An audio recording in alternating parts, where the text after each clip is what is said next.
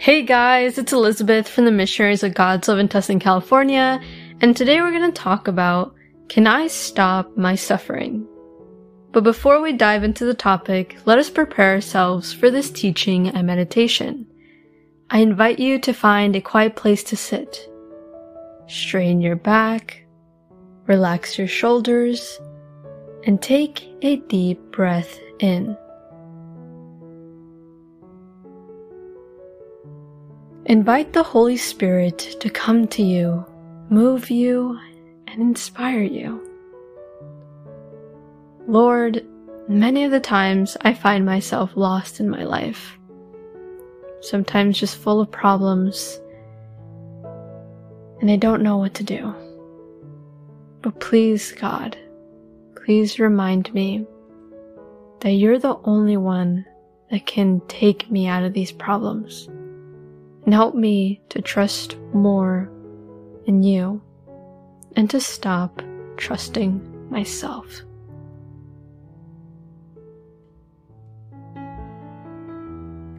Alright, so people tend to suffer because they want to. They're just used to the way that they live or the way that they view the world. And so when you offer them some advice, they're like, hmm, that doesn't really sound appealing to me, or I really don't care, or I just don't know how I could ever do that. People like consistency and like to stay with what they know. So when they're offered something new, they tend to automatically reject it. Other times, people actually make their suffering worse. They take a small situation like someone not saying hi to them to them worrying and thinking, oh no, they didn't say hi to me. Maybe I said something wrong or I offended them. When in reality, the person just didn't see them. So let's go back to the question. The answer is yes, we can stop our suffering, but not alone. God is always involved in our lives, and He is the only one who can truly help us during challenging moments. Our mind and thoughts are very central for our lives. They are probably more important than we think. But along with that, our suffering is connected with our mind. Steps to stop our suffering is understanding why are we suffering in the first place. So analyze and observe yourself. And the key thing about this is not to judge yourself. Don't condemn yourself, don't try to punish yourself, just analyze yourself in third person. The second step is asking yourself, can I do something about it? Or is there nothing that can solve this problem? And if there's nothing, just move on from there. But a lot of the times, no matter how bad the situation is, there's one solution or change that people can do. And that is change your mentality or perspective. And yes, I know this is difficult and sometimes it seems impossible, but with the help of God, everything is possible. For example, someone dislikes living with their roommates or family members. However, there isn't much that can be done because rent is really expensive and that is the only way that they can afford their bills. But the person constantly thinks, ugh, I have to deal with their annoying music or this annoying personality. What do you think that they can do so they can stop suffering so much? Just continue thinking that they hate their living situation? Or change their point of view to something more positive?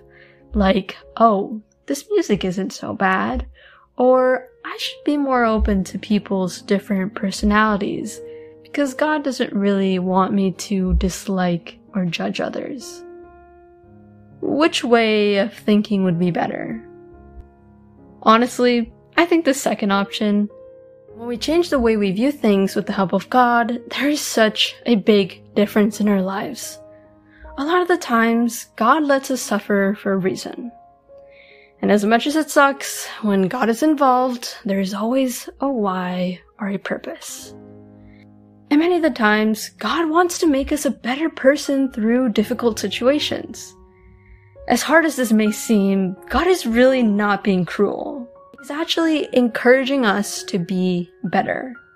And how do I know this? Well, let's look at St. Paul when he wrote to the Romans.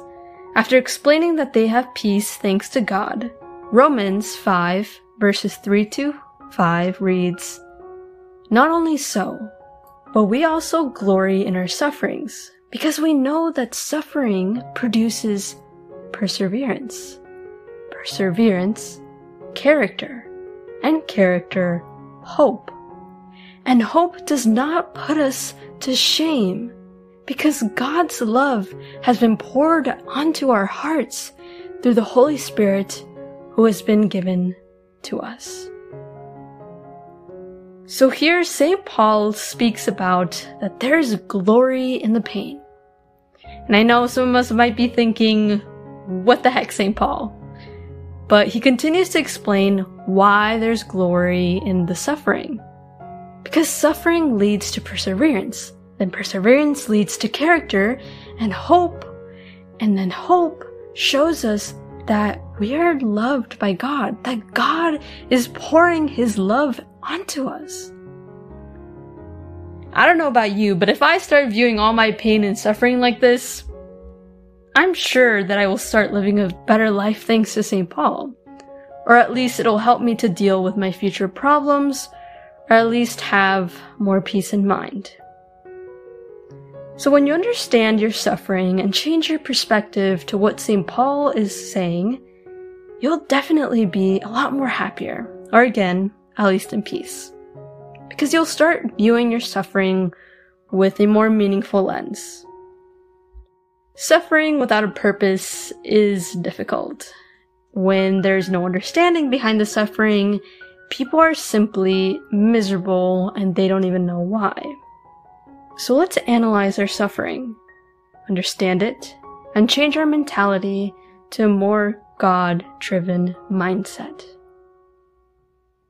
Tell God, Speak to me, O Lord, for your servant is listening.